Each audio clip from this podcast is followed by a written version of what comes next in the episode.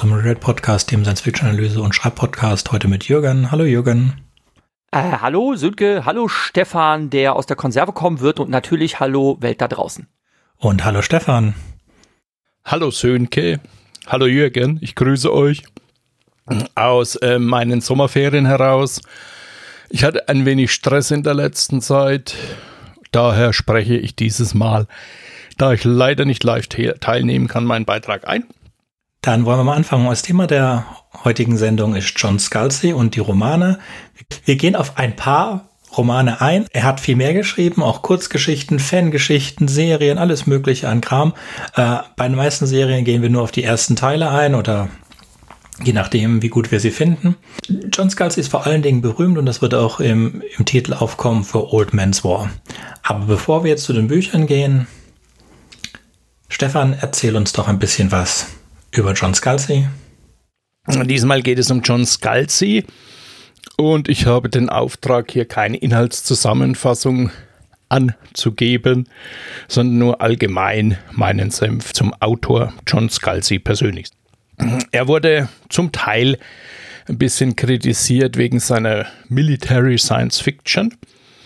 Das ist ebenso sein Ding und ähm, ist privat aber ein ziemlich interessanter Mensch. Also eigentlich so jemand wie du und ich, der auf Twitter auch seinen eigenen Account hat und als Twitter noch nicht X hieß, bin ich ihm da auch regelmäßig gefolgt und habe da so seine Beiträge gelesen. Leider ist es nicht so einfach, mit ihm in Kontakt zu treten. Und äh, seine Twitter-Posts laufen in der Regel so ab, dass er einen Satz raushaut und tausend Leute folgen ihm und geben dann auch ihren Senf dazu und er interagiert dann leider nicht mehr weiter im Einzelnen mit den Leuten, die sich da äußern. Interessanterweise weigert er sich bei seinem Twitter-Account äh, irgendetwas über Literatur zu besprechen. Da will er einfach nur Privatmann sein. Und er hat Unmengen an Katzen anscheinend. Seine Katzen haben einen eigenen Instagram-Account unter Scamper Beasts finden sich da Unmengen an Katzenfotos. Und so, so Tierfotos hat er dann auch regelmäßig immer bei äh, Twitter heute X gepostet. Nun ja, ähm, er hat noch eine eigene Homepage, Whatever Furiously Reasonable heißt die. Da äh, beantwortet er auch so Fragen, wie äh, er darauf reagiert, wenn man ihn anspricht, ob er vielleicht mal bei irgendeiner Aktion mitmacht, wie bei einem Podcast oder sowas. Äh, der Gedanke kam mir, da John Scalzi noch lebt, ihn vielleicht mal zu fragen, ob er vielleicht mal einen Satz beisteuern würde, so als Gag für unsere Episodenfolge. Ähm, leider hat er da einen längeren Text auf seiner Homepage an einer Stelle stehen, wo er sich dann dazu äußert, dass er sich für so etwas grundsätzlich nicht zur Verfügung stellt. Dann habe ich mir gedacht, okay, dann brauche ich es auch nicht zu versuchen. Soweit ähm, zu John Scalzi. Ich habe jetzt meinen Twitter-Account gekündigt. Ich werde ihm also nicht mehr weiter folgen. Ist ein bisschen schade. Aber diese Plattform ist ja leider so nicht mehr benutzbar. Kommen wir zu den drei Bü Büchern, um die es geht. Es geht einmal um Old Man's War. So, und äh, Jürgen ergänzt noch ein bisschen was zum Leben. Ja, wir haben es halt so aufgeteilt, dass äh, ich dann spontan was äh, zu seiner Biografie sagen sollte. Eigentlich hätte ich ja damit angefangen, aber es macht ja nichts. Ähm, John Michael Scalzi II., so liest es sich auf Wikipedia, ähm, also scheint es wohl auch einen ersten zu geben, wurde geboren am 10. Mai 1969 in Kalifornien. Wir wissen, das liegt in den USA. Hm? Er hat äh, einige Auszeichnungen bekommen, zum Beispiel den Hugo gewonnen für den Krieg der Klone, also eben Old Man's War. Und ähm, über die Auszeichnung wird Sönke auch noch ein bisschen was sagen. Ne? Ähm, ich äh, sage jetzt nur ein bisschen was äh, zu seinem Leben. Er ist 1987 mit dem Blogger Josh Marshall an die Highschool gegangen und danach ähm, besuchte er die University of Chicago, ähm, ging in dieselbe Dramatiker-Klasse äh, wie der Pulitzer-Preisgewinner David Auburn und hat eine kurze Zeit Saul Bellow als Amer akademischen Betreuer gehabt. Ähm, das lese ich jetzt alles äh, spontan und on the fly äh, aus der Wikipedia vor. Äh, leider kann ich mit diesem Name-Dropping, muss ich ehrlich sagen, selbst gar nicht so viel anfangen. Ne? Ähm, in die literarische Welt eingetreten ist er tatsächlich mit seinem äh, mit seinem Old Man's War und äh, hat seitdem äh, ja ziemlich ziemlich viele Werke ähm, produziert. Äh, wir werden heute halt herausgreifen, insbesondere halt Old Man's War und äh, das, was in deutschem Namen unter Imperium der Ströme bekannt ist äh, oder genannt ist. Da bin ich bis zum zweiten Teil gekommen. Ähm, äh, Interdependent, Interdep ach Gott, wie spricht man das aus? Interdependency wird das ausgesprochen. Interdependency. In, äh, Interdependency, ja. Also auf Deutsch, heißt es, auf Deutsch heißt es die Interdependenz. Sagt nicht das Wort auch raus. Die Interdependenz. Also auf Deutsch kriege ich das auch raus. Nur auf Englisch kriege ich es irgendwie nicht äh, hin. Ne? Und ähm, genau. Ähm, Sönke bezeichnet ihn als Feel Good Science Fiction Autor. Dem kann ich mich eigentlich anschließen. Hm? Ähm, er macht so, ja, er macht so Mainstream Popcorn Science Fiction, was aber gar nicht so schlecht ist. Ne? Also muss ich jetzt mal sagen. Ähm, ich habe früher was von ihm gelesen. Äh, also meine erste Begegnung mit Scalzi war ein Roman namens äh, Login. Da werde ich gleich auch noch ein bisschen was zu sagen. Und äh, Sönke kann jetzt eigentlich, also zu, ich muss jetzt wirklich sagen, zu seinem Leben und Werk ist jetzt gar nicht so viel Spannendes mhm. auf der Wikipedia zu finden. Das erkläre ich dir auch gleich, warum. Ja, äh, Sönke sagt was zu seinen Auszeichnungen. Genau, das ist eigentlich viel interessanter. Die Liste der Auszeichnungen ist recht stattlich. Geht 2006 los. Hm? Und ähm, endete und 2018. Bitte? Die endete 2018. Nee, 2023 gibt es einen neuen. Ja, weil ich es eingetragen habe. Ja, sehr, sehr löblich. Genau. Sehr löblich. Deswegen weiß ich nicht, wie vollständig die Liste ist, weil ich habe es eingetragen. Also mir ist heute aufgefallen, dass er dieses Jahr den Locus Award gewonnen hat, aber jetzt mal von vorne. 2006 hat er den Campbell Best New Award für neue Science Fiction bekommen. 2007 dann der FN Award für Old Man's War, den mhm. Hugo 2008 für bester Fanwriter, 2009 den Hugo für die beste Novelle Zoe's Tale, das ist ein Teil von Old Man's War. Old Man's War ist eine Serie mit fünf Bänden. 2009 den Hugo Uh, für Related Books, Your Hated Mail Will Be Granted Selected Writing, das ist eine Essaysammlung. Dann 2010 den Kurt Latzwitz Preis für beste ausländische Werk, Androidenträume, das ist eine Novelle. Also es war 2010, 2013 den Locus für uh, Red Shirts. Dann hat er im selben Jahr den Hugo für Red Shirts und den Zion Award auch für Red Shirts. Alles in 2000 13, nein, gar nicht wahr. Für 2000 war äh, Android Dreams, also Androidenträume, der 2010 den Cutlass bekommen hat, hat er den, den, Zion bekommen, auch 2013. 2016 wieder den Geffen Award für Red Shirts, dann 2018 den Locus für uh, The Collapsing Empire, das finde ich auch ziemlich cool. Und dann 2023 für The Kaiju Preservation Society den Locus. So, das habe ich wir, wir spielen kurz später was ein von seinem YouTube, was leider Jürgen nicht hören kann, weil mir die vorbereitete Aufnahme kaputt gegangen ist. Ja, aber ihr könnt es dann hören, wenn wir später dazu kommen. Das ist schon ziemlich beeindruckend und ich finde es interessant halt, dass sein Wikipedia-Eintrag so überhaupt nicht up-to-date ist. Ein paar Sachen, die nicht auf Wikipedia stehen, die ich ein bisschen beim Rumklicken gefunden habe. Er hat früher für AOL gearbeitet, hat da eine äh, so Witze-Seite betreut und äh, er ist seit 20, über 20 Jahren mit seiner Frau verheiratet. Die Figuren oft in seinen Büchern, deswegen kommen die einem relativ identisch vor. Das sind immer so, so, so äh, Alltagstypen, die dann aber doch so zum Helden sich eignen und ziemlich gewitzt sind und ein freches Mundwerk haben. Das ist er. Und eine sehr starke weibliche äh, Figur, der man sich nicht entgegenstellen möchte und die auch super liebenswert ist und so, das ist seine Frau. Das ist also auf jeden Fall ein Oldmans War, aber auch in den anderen Dingen, die ich von ihm gelesen habe, kann man diese Charaktere immer wieder finden. Äh, er wohnt auf dem Land, er hat viele Katzen, er liebt Katzen, ist so ein kleines Einfamilienhaus, so vielleicht ein Kilometer von der nächsten größeren, oder was heißt größeren, von der nächsten Landstraße entfernt. So, damit könnten wir, glaube ich, kurz mal durch seine Bibliografie gehen. Wie gesagt, ausgewählte Werke. Er hat Dutzende von Kurzgeschichten, Dutzende von Novellen und auch sehr viele Bücher äh, geschrieben. Und er schreibt so fast jährlich ein Buch und veröffentlicht das. Angefangen hat. Beneidenswert. Ist beneidenswert. Da muss man auch sagen, er hat nach Old Man's War von Thor ähm, ein 13-Bücher-Deal bekommen. Diese 13 Bücher hat er mittlerweile geschrieben. Ähm, das heißt, er hat einen zweiten Deal mit denen. Und das ist schon mal mega cool, wenn man, wenn man so einen Bücherdeal hat und sicherlich hat er dann eine stattliche Summe von Millionen. Aber auch den Output, ich meine, also es ist schon bemerkenswert. Ne? Genau. Also, dass dem die Ideen nicht ausgehen und sowas, das bin ich schon echt beeindruckt, wirklich. So, es fängt Stefan jetzt mal an mit Old Man's War äh, und noch ein bisschen was über den Serie. Also Old Man's War ist eine Serie mit fünf fünfeinhalb Büchern.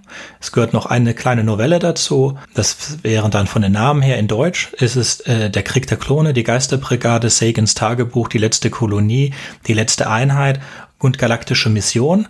Die Titel amerikanischen sind anders. Aber da ihr die Inhalte nicht kennt und wir auf die Inhalte nicht großartig eingehen werden, außerdem, was Stefan jetzt gleich sagt, ist es egal. Es ist auf jeden Fall wert, sie zu lesen bzw. zu hören. Jetzt übergebe ich an Stefan. Ähm, der deutsche Titel von Old Man's War ist äh, Angriff der Klonkrieger. Äh, typisch für deutsche Synchronisationen oder Übersetzungen. Mir gefällt der Originaltitel viel besser, denn Old Man's War trifft es ganz genau. So vom äh, wichtigstes Handlungselement ist es, dass Menschen, die solange sie noch lebendig sind, einen Vertrag abschließen äh, mit einer Firma, mit den Colonial Defense Forces, eigentlich eine Privatfirma. Man verpflichtet sich dann, dass dann äh, das Bewusstsein eingescannt werden darf, also nicht nach dem Tod, wie ich es äh, beinahe gerade formuliert hätte, sondern vor dem Tod. Und ähm, dieses Bewusstsein wird dann in einen neuen Körper transferiert und dieser neue Körper steht dann im Militärdiensten dieser ko kolonialen Verteidigungskräfte.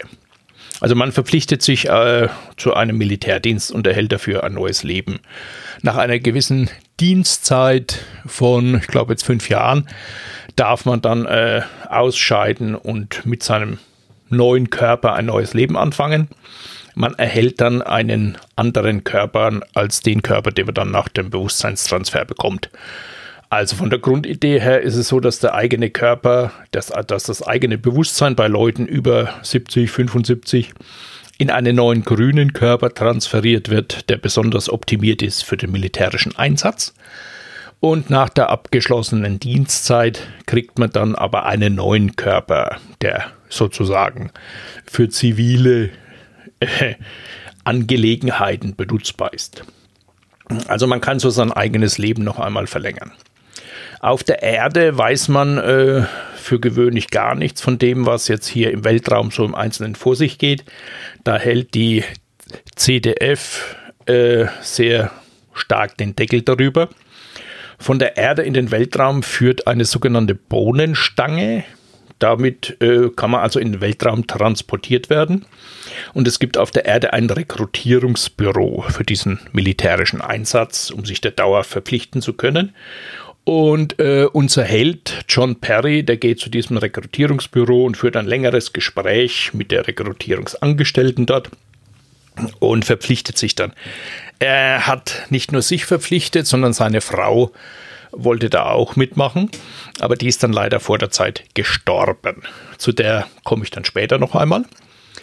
Ähm, es läuft dann jedenfalls wunderschön beschrieben äh, von John Scalzi ein längeres Bewerbungsgespräch hier in diesem Rekrutierungsbüro und da zeigt sich auch der ausgeprägte Humor von John Scalzi. Also seine Geschichten, finde ich, sind wegen seines manchmal relativ trockenen Humors auch schön lesenswert. Es ist nicht alles so bierernst. Ähm, John, Scal äh, John Perry verpflichtet sich also und landet dann mit einer anderen Gruppe von älteren Menschen am Schluss in einem Raumschiff äh, der CDF. Dort unterhalten sich dann die über 75-Jährigen so über die Gebrechlichkeiten des Alters. Das ist auch wunderschön in Szene gesetzt. Unter anderem ist es auch äh, wichtig, jede Gelegenheit zu nutzen, um dann zum Pinkeln zu gehen, weil ab 75 muss man dann häufiger mal auf die Toilette. Und ähm, es wird dann also beschrieben, wie dann John Perry so sein Bewusstsein transferiert bekommt in einen neuen grünen Körper. Und da gibt es ein paar Logiklöcher oder nicht behandelte Fragen, denn bei dieser ganzen Transformationsgeschichte werden diese philosophischen Probleme, die sich da ergeben, überhaupt nicht mal im Ansatz thematisiert. Ähm, diese neuen Körper sind geklont. Man kann die innerhalb von mehreren wenigen Monaten wachsen lassen. Und was man aber nicht wachsen lassen kann, ist das Gehirn eines Erwachsenen. Jetzt stellt sich da einmal schon mal die Frage bei, also bei so einem neuen Klonkörper, äh, hat es dann ein Babygehirn? Es kann ja, oder hat es überhaupt kein Gehirn? Also es muss ja ein Gehirn haben, das dann mit dem Original John Perry in diesem Fall kompatibel ist. Deswegen funktioniert es überhaupt. Man stellt einen Klon von John Perry her mit einem John Perry Gehirn, aber dieses Gehirn ist weitgehend leer, offensichtlich. Was es aber der Sache nach eigentlich auch dann nicht wirklich sein kann. Es müsste dann das Gehirn eines Säuglings sein. Egal. John Perrys äh, Bewusstsein wird in dieses neue Gehirn transferiert. Und er sieht dann äh, von seinem neuen Körper aus dann seinen alten, runzeligen Körper auf der anderen Seite des Raumes für einen kurzen Moment, bevor dieser dann entsorgt wird. Grundsätzlich bleibt die Frage hier auch offen, äh, wurde er jetzt in der Computersprache gemoved, ausgeschnitten oder wurde er kopiert? Also verbleibt im Original John Perry Körper jetzt das Original Bewusstsein, er ist halt betäubt und ausgeschaltet und wird jetzt dann entsorgt? Oder ist es wirklich gelungen, hier so die Inhalte komplett in den neuen Körper hinüberzuschieben? Also das wird nicht weiter geklärt. John Perry ähm, geht also in die Dienste der CDF und steigt dann sehr, sehr schnell auf, beziehungsweise wird ein sehr erfolgreicher Soldat und äh, schlägt verschiedene Schlachten, unter anderem auch gegen die Konsu und wird dort sehr, sehr erfolgreich. Auf dem Weg dorthin äh, gibt es noch so eine Art Honeymoon auf dem Raumschiff, wo dann die ja, neuen Leute lernen, hier ihre neuen Körper zu verwenden. Und jeder Körper hat da so eine Art Computereinheit eingebaut, so eine Art künstliche Intelligenz. Und der gibt John Perry gleich mal den Namen Arschloch, was so für den Humor von John Scalzi steht. Und mit dem kann er sich dann immer unterhalten. Also man hat nicht nur das eigene Bewusstsein dann zur Verfügung, sondern auch so eine Art Computer-Interface, was dann mehr oder weniger eingebaut ist.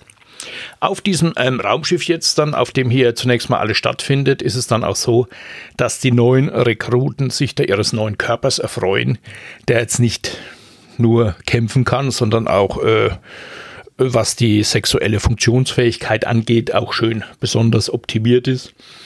Also es gibt da alle möglichen äh, sexuellen Freuden an Bord und Promiskuität. Also ein regelrechtes, äh, ja, regelrechte Orgien finden da statt, aber alles so unter dem Vorbehalt, wie es der eine Ausbilder sagte, also lassen wir ihnen ihren Spaß. Sie werden jetzt bald so in die Hölle geschickt. Und ähm, also es sind immer ehemalige, ja, Veterinäre, Kriegsveteranen, Frontsoldaten, die dann also die Jungen im Gebrauch ihrer neuen Körper unterweisen, diese da betreuen auf diesem Schiff. Und John Perry macht es dann später auch, als er aus dem Militärdienst zurückkehrt, aber er macht es nicht sehr, sehr lange, weil es eine sehr traurige Angelegenheit ist. Wenn man dann nämlich immer wieder sieht, wie hoffnungsfroh äh, junge Leute kann man schlecht sagen, ne? Also wie alte, neugeborene, wiedergeborene Säcke, äh, beginnen sich ihres Lebens zu freuen, nur damit sie dann in die Schlacht äh, geschickt und dann auch regelrecht verheizt werden.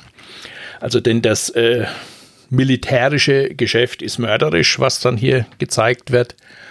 Das ist richtig heftig. Es äh, gibt hier sehr viele Gore-Szenen, Blut, Gemetzel und sehr viele sinnlose Tote auch. Also insofern ist es äh, tatsächlich Military Sci-Fi und äh, nichts für Leuten, die eher pazifistischen Lösungen hier zugeneigt sind. Also bei John Perry, äh, bei John Scalzi geht es da mächtig zur Sache.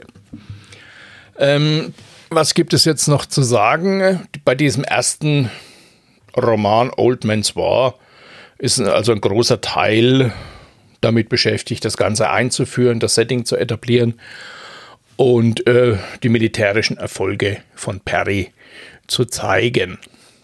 In diesem ersten Band begegnet John Perry dann auch den sogenannten Geisterbrigaden. Das sind Spezialkräfte, Spezialeinheiten der CDF. Und Perry denkt jetzt, dass eine dieser Damen in diesen Spezialeinheiten, also Männer und Frauen kämpfen gleichermaßen, hier herrscht Gleichberechtigung, dass eine davon seine seine verstorbene Frau Kathy ist. Wie sich dann herausgestellt hat, ist es so, dass man bei den Verträgen, die man abschließt, dann äh, auch sein Gehirn schon mal einscannen lässt, angeblich wegen medizinischer Vorbereitungen, die nötig sind. Und so ist es dann auch passiert, dass also die CDF die Gehirndaten von Kathy hatte und daraus dann auch einen Klon hergestellt hat. Also der normale Weg ist, dass diese ja, Soldaten zu Lebzeiten ihr Bewusstsein in einen neuen Körper transferiert bekommen und dann zum Militärdienst verpflichtet werden. Aber offensichtlich ist es so, wenn jemand dann vor der Zeit stirbt, bevor er eingezogen wird mit 75 Jahren, dass dann die Gehirndaten trotzdem noch für eigene Klone weiterverwendet werden können. Also der Klon Kathy, der gehört dann zu den Geisterbrigaden, weil die haben jetzt überhaupt keine Vergangenheit, keine Erinnerung an gar nichts. Und ähm, John Perry erkennt aber trotzdem in einem von diesen Geistersoldatinnen seine ehemalige Frau. Und jetzt wird es dann auch von, von der Logik her ein bisschen originell, sage ich mal. Denn ähm, diese Kathy ist dann sehr, sehr erschrocken. Sie kann, äh, sie hat also das Bewusstsein eines Kindes genau genommen, das noch nicht allzu viel erlebt hat und äh, sie versucht dann John Perry dann auch äh, handgreiflich anzugehen und ihn davon abzuhalten, ihr danach zu stellen oder den Kontakt mit ihr zu suchen, aber sie träumt nachts von ihm. Also sie fühlt sich ihm dann trotzdem irgendwie verbunden und fühlt sich von ihm angezogen und die beiden werden dann erneut ein Paar, das dann später zusammen auch eine ganze Kolonie verteidigt. Aber jetzt hier so in, in dem ersten Band äh, begegnen sie sich erst, um dann miteinander wieder eine neue Beziehung einzugehen, obwohl Kathy eigentlich keinerlei Erinnerungen an John Perry haben könnte, auch wenn ihr Gehirnscan da verwendet wurde. Also woher sollen jetzt hier irgendwelche Erinnerungen kommen oder sogar Traumsequenzen, wie auch immer. Eigentlich müsste sie ein leeres, unbeschriebenes Blatt sein. Aber okay, es ist nicht wirklich erforscht so etwas. Man hat ja keine Ahnung darüber, ob sowas überhaupt möglich ist. Insofern kann man so diesen Abgrund zum Unglauben schnell überwinden. Und äh, der erste Band endet dann auch erfolgreich damit, dass Perry also alle Schwierigkeiten hier überwindet und vor allem sich in dem Krieg gegen die Konsu besonders hervortut, also eine besonders fiese Alienart. Äh, die Technologie, die dargestellt wird, es gibt ein Skip Drive also, äh, für, den, für interstellare Reisen, um äh, schneller als Lichtgeschwindigkeit reisen zu können. Es gibt ein neurales Implantat, diese Art eingebaute KI, dieses Computerinterface, der Brain Pal. Also den, den, dann also John Perry am Anfang dann Asshole nennt, Arschloch. Ähm, ja, verschiedene Waffen, die Bohnenstange habe ich schon erklärt. Und es gibt auch Nanotechnologie. Kommen wir jetzt, oder ich komme jetzt zu dem Sequel. Die Geisterbrigaden. Die Geisterbrigaden hat jetzt nur noch am Rande etwas mit John Perry zu tun. Das irritiert dann natürlich ein bisschen beim Lesen, wenn man sich jetzt darauf eingestellt hat, es geht jetzt mit der Geschichte von John Perry weiter. Aber jetzt gibt es hier eine völlig andere Geschichte. Es gibt hier einen gewissen Charles Boutin, der als Terrorist von den CDF hier bekämpft wird, also von den Colonial Defense Forces. Und ähm, dieser Charles Boutin hat einen Gehirnscan irgendwo als Backup hinterlegt, also sein Bewusstsein kopiert. Und die CDF baut jetzt einen ja, Geistersoldaten daraus. Also nimmt einen Körper und transferiert dieses Putin-Bewusstsein hinein. Aber anscheinend ist das, was dabei entstanden ist, jetzt kein, keine Kopie von Charles Putin, sondern eine neue Person, die sich an nichts erinnern kann. Die wird jetzt hier Jared Dirac genannt. und äh, wird dann ebenfalls also als Soldat eingesetzt. Man hofft dann immer wieder, dass sich Jared irgendwann an äh, die Erinnerungen von Charles Boutin erinnert, sozusagen, dass also das Bewusstsein von Charles Boutin dann aktiv wird. Und irgendwann ist es tatsächlich so der Fall. Und ähm, Jared erinnert sich dann oder ja, wird dann überschwemmt von Erinnerungen von Charles Boutin und hat dann auch äh, Angst davor, seine Persönlichkeit zu verlieren. Und dieser Jared entwickelt aber eine eigene Persönlichkeit, ein eigenes Bewusstsein, hat militärische Erfolge als Soldat und wird dann später von Putin gefangen genommen und Putin möchte dann sein Bewusstsein wiederum dann in diesen Körper von Jared transferieren, um dann die CDF damit unterwandern zu können, um sie von innen infiltrieren und äh, zerstören zu können. Putin äh, kann es nicht verhindern, ne Quatsch, Jared kann es nicht verhindern, dass er von Putin hier entsprechend behandelt wird. Und ähm, er baut aber eine Art Hintertür ein, sozusagen eine Lösung. Er sorgt dafür, dass nachdem sein Bewusstsein gelöscht wurde und durch das von Putin ersetzt wurde, dass ein Virus aktiviert wird in seinem nun von Putin besetzten Körper, ähm, der dann auch äh, Putin zerstört. Und das ist so dann seine späte Rache. Also die ganze Handlung von äh, die Geisterbrigaden ist etwas anders äh, und führt nicht direkt die Handlung um John Perry weiter. Wer das mag, wird mit einer interessanten Geschichte belohnt nach anfänglicher Irritation habe ich es geschafft, dann das Buch zu lesen und äh, habe es auch dann auch nicht bereut. Im ähm, dritten Buch, an das erinnere ich mich nur noch ganz, ganz schwach, die letzte Kolonie, da geht es dann wieder um John Perry, der mit Jane äh, Sagan, also seine frühere Frau, hier zusammen lebt und dann äh, einen Planeten versucht zu kolonisieren. Gibt es verschiedene Irrungen und Wirrungen, weil die CDF nicht mit offenen Karten spielt. Und äh, sie landen dann auf einem Planeten, wo sie eigentlich gar nicht hin wollten, äh, der dann von anderen bereits besetzt ist. Und es wird dann immer wieder versucht, diese Kolonie zu bekämpfen. Und John und seine Frau schaffen es dann allen Widrigkeiten zum Trotz, dann diese Kolonie dann bis zum Ende zu verteidigen und sich dann auch mit der CDF wieder zu versöhnen, ähm, die zwischendurch dann versucht hat, sämtliche Kolonisationsversuche äh, zu unterbinden. Ich habe jetzt also versucht, möglichst wenig inhaltliche Elemente zu beleuchten und möchte nun mal ganz kurz an dieser Stelle dann noch ein kleines Fazit geben. Ich habe jetzt nicht alle Romane gelesen, die jetzt zu diesem Zyklus gehören. Old Man's War. Es gibt hier noch einige, was ich damals gar nicht gemerkt habe. Ich habe nur diese drei gelesen. Es gibt noch drei weitere. Die werde ich mir im Laufe der Zeit dann schon noch zu Gemüte führen. Und ähm, da ich sagen muss, also die Lektüre von äh, John Scalzis äh, Geschichten hat mir großen Spaß gemacht, weil auch der Humor nicht zu kurz kommt, weil auch die Gewaltszenen entsprechend drastisch beschrieben werden. Und ähm, das Ganze doch ziemlich gut durchdacht ist. Also er ist so ein guter Weltenbilder, kann man sagen. Auch wenn das Ganze mehr so in Richtung militärische Auseinandersetzungen und Intrigen geht. Es hat einen sehr großen Unterhaltungswert. Und es ist jetzt nicht so platt, dass einem an jeder Ecke irgendwelche Logiklöcher auffallen. Aber hin und wieder gibt es ein Logikloch.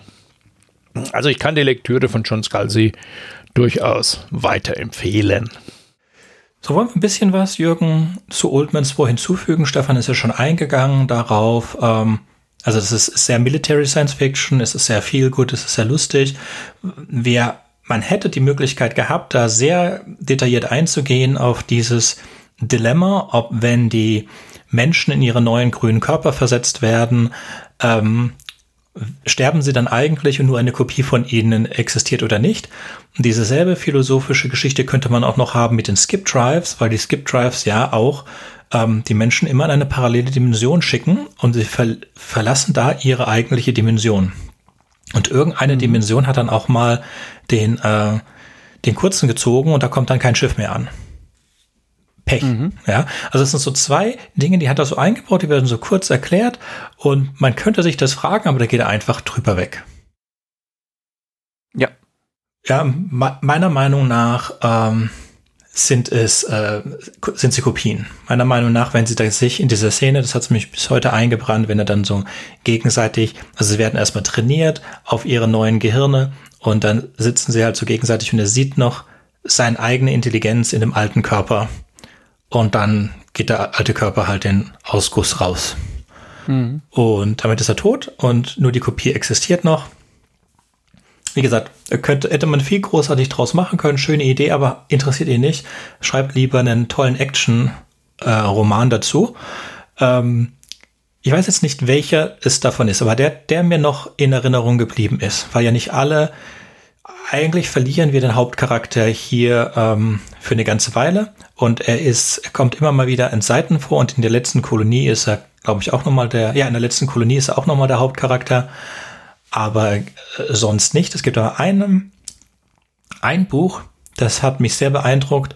Da wird ein Raumschiff der menschlichen Föderation gefangen genommen von Außerirdischen und sie töten alle Leute an Bord und nehmen eine Person ähm, gefangen und wollen und, und, und zwingen diese Person in ein ähm, also digitalisieren diese Person und zwingen die in eine digitale Brücke, um das Schiff zu steuern. Also quälen sie, zeigen ihr, wie sie die Macht haben und äh, versuchen, diese, äh, zwingen diese Person dann das Schiff zu, zu steuern und so zu einem Geisterschiff zu machen, das andere Föderationsschiffe angreift. Das ist äh, eine interessante Idee und es hat mich dann später, als ich Bobbyverse gelesen habe, unglaublich an Bobbyverse erinnert, weil es der Typ kennt sie, ist nämlich seltsamerweise oder zufälligerweise genau der Typ, der diese Software geschrieben hat für diese Simulation. Und deswegen mhm. kennt er auch die Hintertür, die er sich da selber eingebaut hat. Super, super schön gefällt mir viel besser als Bobbyverse ist, ähm, was heißt viel besser? Ich kenne nur den ersten Buch von Bobbyverse, ja. Ja, ich auch. Äh, äh, äh, Bobbyverse ist witzig und das ist genauso witzig. Ich weiß nur nicht, welches älter ist. Also ich bin mir aber ziemlich sicher, dass einer von den beiden das andere gelesen hat. Und da ich nicht weiß, welches von den Büchern es ist, weil man von den Titeln überhaupt nicht darauf schließen kann, und ich habe einfach nicht nachgeguckt. Also ist auch nicht so wichtig, aber es muss so ungefähr um dieselbe Zeit sein. Dann, mhm. Jürgen, erzähl du was. Was ist dir so aufgefallen? Was würdest du zu Oldman's War sagen? Ja, ähm, tatsächlich ist bei Oldman's War für mich so gewesen, dass es eine der Reihen ist, wo ich gesagt habe, ich habe den ersten Teil jetzt mir reingezogen, fand es okay. Es hat aber in der zweiten Hälfte so nachgelassen, also es wurde für mich einfach langweilig von, von der Handlung her ähm, dass ich dann dachte, ja, damit lassen wir es gut sein. Also ich hatte jetzt keinen Appetit, dass ich äh, noch mehr aus dieser Welt will. Wenn du jetzt sagst, dass äh, mit jedem Teil irgendwie so die, äh, beziehungsweise äh, äh, Stefan wird das ja vorher schon erzählt haben, ähm, also dass mit jeder, äh, mit jedem Roman quasi aus dieser Welt was erzählt wird, aber wir haben auf einmal eine andere Hauptfigur, äh, dann wäre das vielleicht etwas interessanter. Ich hätte jetzt gar nicht gewusst, was man da jetzt noch großartig hätte weitererzählen sollen und auch, ob ich hätte wissen wollen. Ne? Ähm, ich fand halt die Idee ganz nett, ne? Also es wird halt rumgerätselt, ne? wie, wie wird den Alten denn das Leben verlängert, äh, wenn sie sich dafür den Krieg ver verpflichten? Und das ist dann halt irgendwann raus, ne? was, was dann passiert und dann, was machen die da draus? Ja, alles schlüssig. Ne? Und dann gibt's halt noch die, äh, die, die ähm, Erfahrungen, die da gemacht werden und irgendwann wird der Krieg halt zu so einem Alltagshandwerk, ja, und da denke ich mir, ja, pff, gut, okay, da habe ich schon andere Stories gelesen. Ähm, und Military Science kann halt sehr, sehr cool sein, finde ich, wenn man sich ähm, damit auseinandersetzt, was so das technisch Machbare angeht. Und es ist mir halt nicht gelungen, ähm, einen ähm, sehr, sehr coolen Zweiteiler, den es leider nicht als Audiobook gibt, ähm, mir nochmal zu Gemüte zu führen, um ihn jetzt mit Old Man's War zu vergleichen. Ähm, ah, jetzt muss ich ja gleich, ich, Sönke, wenn du gleich redest, muss ich mal kurz weg von meinem Mikrofon und ähm, äh, an mein äh, Bettchen gehen und auf meiner äh, Kommode den Roman greifen, denn ich, mir fällt jetzt auch noch nicht mal gerade der Titel ein. Es ist eigentlich, es sind es zwei Teile, die in Deutsch in einem Gesamtromane erschienen sind, als ein dicker Klumpen. Und das ist bisher das beeindruckendste an Military Science, was ich gelesen habe, weil das unfassbar cool geschrieben ist, ähm, mit der Detailgenauigkeit. Ähm, dass zum Beispiel äh, am Anfang so ein, äh, so ein Kampfpilot mit einem ähm, Mikroflugzeug, also wirklich so ein mikroskopisch kleinen Ding durch die Luftschächte in so eine Hostage-Situation eingreift. Ne? Ähm, und man liest das und muss erstmal eine Weile äh, lesen, um zu begreifen, was da passiert. Und dann denkt man sich, boah, wie pfiffig. Ne? Ähm, um in so einen abgeriegelten Bereich einfach durch die Lüftungsritzen durchzukommen, indem man einfach so, so ein Mini, so, so eine Mini-Drohne hat, die dann ferngesteuert ist von so einem Superkampfpiloten. Oder eine andere Situation, wo so äh, fast Lichtgeschwindigkeit schnelle äh, Projektu äh, Projektile beschrieben werden, die so ein, so ein Raumschiff perforieren, wo jeder wirklich einzelne Treffer detailliert beschrieben wird und was für einen Schaden das Ding anrichtet. Das ist einfach richtig krass zu lesen, ähm, wie gut das durchdacht ist. Ne? Ähm, und, und so viele Details, die der Autor sich da hat einfallen lassen. Scott Westerfeld, jetzt fällt mir der Name des Autors wieder ein, Scott Westerfeld, aber mir ist gerade der Name des, der Titel des Romans erfallen, werde ich gleich noch sagen. Also, ähm, man hätte da ein bisschen mehr draus. Bitte? Ja, ver verlinken werde ich sowieso in die Shownotes, aber ich werde gleich nochmal sagen, worum es geht. Ich glaube, es hieß Weltensturm. Ich glaube, Weltensturm heißt. Ich könnte natürlich auch googeln, nicht Trottel. Also Scott äh, Westerfeld, Weltensturm, glaube ich, werde ich verlinken. Leider, leider nicht als Audiobook verfügbar. Ich glaube, mit etwas Glück, das englisches E-Book. Ne?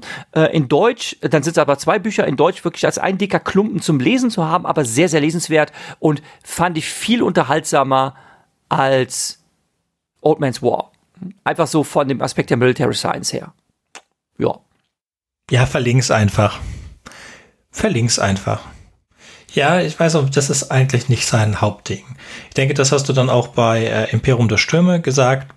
Es ist für dich viel zu viel Gerede und viel zu wenig Handlung. Aber das ist gerade das, was Na, es ist. Es sind sehr, können sehr wir gleich dünne. Noch drüber sprechen? Können wir gleich nochmal drüber sprechen? Sehr dünne aber, Bücher mit ja. maximal so 300 Seiten. Und es ist, ähm, es ist aber voll mit Wortwitz. Ich habe den Fehler gemacht und ich habe es auch nicht nachgeholt. Ich habe die ähm, Old Man's War in Deutsch. Alle fünf mhm. Teile. Also ich glaube vier mhm. und dann den fünften in Englisch oder so. Aber auf jeden Fall in Deutsch. Und dann aber ähm, habe ich mit Red Shirts angefangen. In Englisch, den gab es nämlich gar nicht in Deutsch. Aber davor kommen wir noch was zu anderem. Also die Serie hatte angefangen 2005, die wurde 2016, 17 fertig. Und zwischendrin hat er dann geschrieben Fuzzy Nation. Fuzzy Nation ist eine Reimagination von Little Fuzzy bei H. Beam Piper. Und der hat dafür den Hugo gewonnen, für dieses ähm, Little Fuzzy. Und deswegen möchte ich beide Bücher auf jeden Fall, sind bei mir auf der, auf der Liste. Ist, da es ein Reimagination ist, ist es generell dieselbe Geschichte. Und es ist eine Geschichte, die mich sofort erinnert hat an The Word for World is Forest von Ursula K. Le Guin. Deswegen könnt ihr jetzt ähm, wenn ich jetzt ganz kurz sage, um was es geht, geht es eigentlich allen drei Büchern um dasselbe. Die Menschheit ist auf einem fremden Planeten und will den ausbeuten und auf diesem Planeten gibt es aber eine intelligente Lebensform und wir versuchen zu ignorieren, dass das eine intelligente Lebensform ist, weil die Gesetze der Menschheit sagen halt, dass wenn das eine intelligente Lebensform ist oder eine, ja, eine bewusste Lebensform, dann gehört der der Planet und wir dürfen da eigentlich keinen Raubbau an der Natur betreiben. Und Fascination ist ein Courtroom-Drama. Also ähm, wir verfolgen primär, wenn man es gelesen hat, das habe ich in Reviews so herausgehört, den Gerichtsprozess. Und das hört sich für mich total nach John Scalzi an. Sowas, das ist, ist total sein Style. Da habe ich, äh, Style. Da habe ich total Lust drauf. Und ähm, ich denke, wir werden, also ich werde mir das irgendwann antun und wir werden eine eigene Folge auch irgendwann zu machen, ein, zwei Jahren, wo wir alle drei Bücher mal gemeinsam besprechen. Danach kommt Login. Login ist mittlerweile eine Serie von drei Büchern und Jürgen hat das erste davon mhm. gehört oder gelesen und erzählt kurz. Genau, was ich habe es als Audiobook, ich habe es mir als Audiobook reingezogen, oh. ähm, ist auch schon wieder eine ganze Weile her. Ähm, ist aus dem Jahre 2014, also fast schon zehn Jahre alt. Und ähm, es geht um das Login-Syndrom, was, was es tatsächlich gibt. Ne? Ähm, hier wird davon ausgegangen, dass die äh, Menschheit einem hochansteckigen Virus ausgesetzt ist und dass es bei ein Prozent der Infizierten tatsächlich dazu geführt hat, dass sie an dem Login ähm, äh, leiden, also dem zum Opfer fallen, was äh, bedeutet, dass die Menschen bei vollem Bewusstsein und äh, äh, voller ähm, geistiger Kapazität in ihrem Körper eingesperrt sind und nicht mehr mit der Außenwelt kommunizieren können. Das heißt, sie liegen im äh, ja, äh, zombieartigem Wachkoma. Ich weiß nicht, ob der Begriff Wachkoma so zutreffend ist, ne? ähm, aber sie sind halt noch voll da. Ne? Und ähm, es wird auch das äh, Haydens-Syndrom genannt. Ähm, und ähm, die äh, Opfer werden Haydens genannt und äh, für die hat man dann eine äh, Lösung gefunden, indem man nämlich ähm, durch technische Möglichkeiten ihn äh, die Chance bietet, wieder am gesellschaftlichen Leben teilzunehmen, indem sie einfach mit ihrem Geist äh, Roboter-Avatare bewohnen. Ähm, die werden Threeps genannt, diese Roboter, ähm, als Anlehnung an 3CPO aus Star Wars, was eigentlich nicht ganz passt. Ne? Ähm, denn das war ja ein richtiger Androide, also ein Roboter in Menschengestalt. Und hier ist es eben so, dass es ein Roboter ist, der aber ferngesteuert wird durch einen Menschen. Wieder mal der große Haken bei dieser Narration, dass es rein technisch nicht funktionieren kann, weil man nicht weltumspannend ohne zeitliche Verzögerungen in Echtzeit irgendetwas Technisches steuern könnte und schon gar nicht etwas so Komplexes wie einen humanoiden Roboter. Denn wenn ein also sofern Geistessteuerung mal möglich wäre, es gibt da ja erste Versuche, dass man den Leuten so einen Helm aufsetzt und dann mit so Elektroden ähm, also es funktioniert tatsächlich so zum Beispiel auf dem Bildschirm einen Mauszeiger bewegt, nur durch Gedankenkraft und dann einen Button klickt. Das ist tatsächlich schon geschafft worden, sowas zu ermöglichen. Ne? Ähm, aber selbst wenn das ausgereifter wäre und technisch schneller funktionieren würde, also dass ich jetzt sage, ich krümme jetzt den kleinen Finger und jetzt strecke ich den Daumen und jetzt wackel ich mit dem kleinen Zeh und so weiter. Also dass ich jetzt wirklich jeden einzelnen Muskel per Gedanken gezielt ansteuern kann und damit halt einen Androiden äh, fernsteuern würde, würde es eben nicht funktionieren, weil selbst wenn Informationen mit Lichtgeschwindigkeit um den Globus übertragen werden, habe ich trotzdem halt immer noch das Problem, dass das Ganze laggen würde. Das haben wir auch jetzt mit unserem tollen Glasfaser-Internet oder hast du mhm. nicht gesehen. Es, es, es, würde einfach technisch nicht funktionieren. Schade, schade. Lassen wir das mal außen vor. Ja, ich Gehen wir mal davon ganz aus, kurz zu sagen, weißt das wäre ja, ja, super, weil dann könnte man ja auch weltweit verteilt Spiele gegeneinander spielen. Ja, ja, schon. Nein, also das mit dem Lag ist ne? Quatsch, sorry. Äh, also es, das würde gehen wollen wir gar nicht drüber. Und es ist auch so, dass in Japan schon eine Login-Person gibt, die als Arbeit einen Servierroboter steuert. Sorry.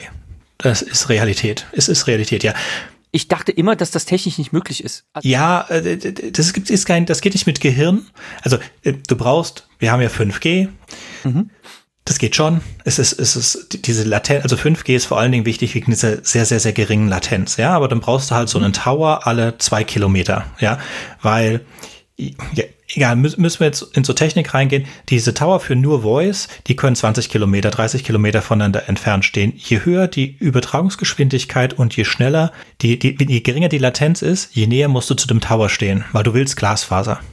Das ist halt mhm. der Punkt, ja. Und sobald du im Glasfaser bist, bist du Lichtgeschwindigkeit und der, so ein Lichtstrahl geht halt in einer Millisekunde oder so um die ganze Erde einmal außenrum und, und dann ist es schon in Ordnung. Also ähm, so schnell funktioniert unser Gehirn auch nicht. Ja, aber du so. hast aber trotzdem die, aber äh, was ich halt nicht verstehe, du hast doch trotzdem die Schnittstellen. Also es, es, es mag zwar sein, dass das Signal so schnell übertragen wird, aber du brauchst halt einen Startpunkt, wo das, wo ähm, du irgendeine Schnittstelle brauchst, die äh, die eine Signalform in eine andere Signalform umwandelt und mhm. dann hast du auf der Empfängerseite auch wieder eine Schnittstelle, die die Signale umwandelt und nach meinem also nach meinem Ständ Technikverständnis kann das eigentlich nicht so schnell funktionieren. Ist es schon sehr sehr sehr schnell. Ja, die Frage ist jetzt willst du das überhaupt machen so und es gibt wirklich keine Möglichkeit im Moment so dieses ganze äh, Gehirnleserzeug auch wo Elon Musk Geld rein investiert hat äh, und wieder mal ein Unternehmen, das nicht top-notch ist, das steht noch alles in den Kinderschuhen. Ich will es nur jetzt generell nicht ausschließen. Ja, es werden ja so Millisekunden würden ja ausreichen. Unser Gehirn ist ja nicht so schnell, wie wir denken. Wenn wir 16 Bilder in einer Sekunde sehen, denken wir auch, wir sehen einen Film. Ab 16 Bildern. Ist nicht geil. Ja, wir wissen alles, es wird dann toller mit 24, mit 40. Bei Computern äh, brauchst du, hast du Framerates von 100, damit du super mega flüssig siehst. Aber es fängt schon an bei 16, dass wir die Illusion anheimfallen, äh, dass es ein Film ist. Und dann mhm. kann man natürlich sagen, kommen wir bis 100 oder nur bis 16 oder irgendwo zwischendrin, aber es ist jetzt nicht so, es ist jetzt nicht unmöglich. Wird jetzt nicht sein, dass es das, das, das mega geilste Erfahrung ist und mega hyperreal, aber das können wir sehen dann. Ja, im Moment ist die, äh, die, die größte Frage ist überhaupt, wie wir Human-Computer-Schnittstellen überhaupt hinkriegen oder ob wir das überhaupt hinkriegen werden. In diesem Buch ist halt davon ausgegangen, dass wir das schon können. Es ist mhm. jetzt aber nicht technisch unmöglich wegen der Latenz. Ja, diese Schnittstellen sind dann eher das Problem, aber die ganz generelle Latenz, das würde funktionieren. Wie gesagt, du würdest als Mensch halt auch eine Millisekunde nicht mitbekommen und in der Geschwindigkeit kriegst du es schon hin. Und in dieser Welt, wo es halt diese ähm, von Androiden repräsentierten Menschen gibt, ähm, gibt's halt, ähm, ist halt eingewoben so eine Kriminalgeschichte mit einem ähm, Mordfall, einem ermittelten FBI-Agent, der auch äh, ein Hayden ist, also der auch ähm, unterm Login leidet und der verschleißt dann auch ähm, einige Avatare nacheinander äh, und ähm, ist in üblichen John Scalzi-Humor geschrieben und ist ganz nett, mit einer äh, ganz netten Pointe am Ende, wie der Mordfall aufgeklärt wird, äh, mit einer Falle, die da gestellt wird und so weiter. Ist ganz okay. Also kann man sich mal geben. Ne? Als ich dann wusste, dass es Fortsetzungen davon gibt aus derselben Welt, musste ich zugeben, dachte ich mir so, ah, ja, nee. Äh, also ich fand, das war jetzt okay, so äh, in einer Geschichte so äh, auszuschlachten, aber auch da dachte ich mir immer wieder, na, muss ich jetzt nicht noch weitere Geschichten dieser Art aus dieser Welt haben.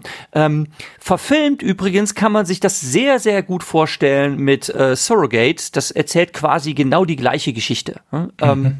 Dass ähm, nur, dass die Leute eben nicht äh, wegen Krankheit äh, ans Bett gefesselt sind und bewegungsunfähig, sondern sie machen das einfach aus Bequemlichkeit. Die Menschen gehen nicht mehr vor die Tür äh, und lassen einfach nur ein schönheitsidealisiertes Surrogat ihrer selbst draußen auf der Straße rumlaufen. Und ähm, das äh, zeigt dann dieser Film. Aber es ist genau, ähm, gehen jetzt einfach nicht mehr vor die Tür. Ne? Und ähm, äh, das ist halt schon lustig zu sehen in dem Film, dass äh, äh, lauter verstörend gut aussehende Menschen rumlaufen, weil die ja einfach alle idealisierte Kopien ihrer, mhm. ihrer echten ähm, fernsteuernden, mittlerweile von äh, äh, Geschwüren und, und, und Runzeln verunstalteten äh, Menschen äh, ferngelenkt werden. So.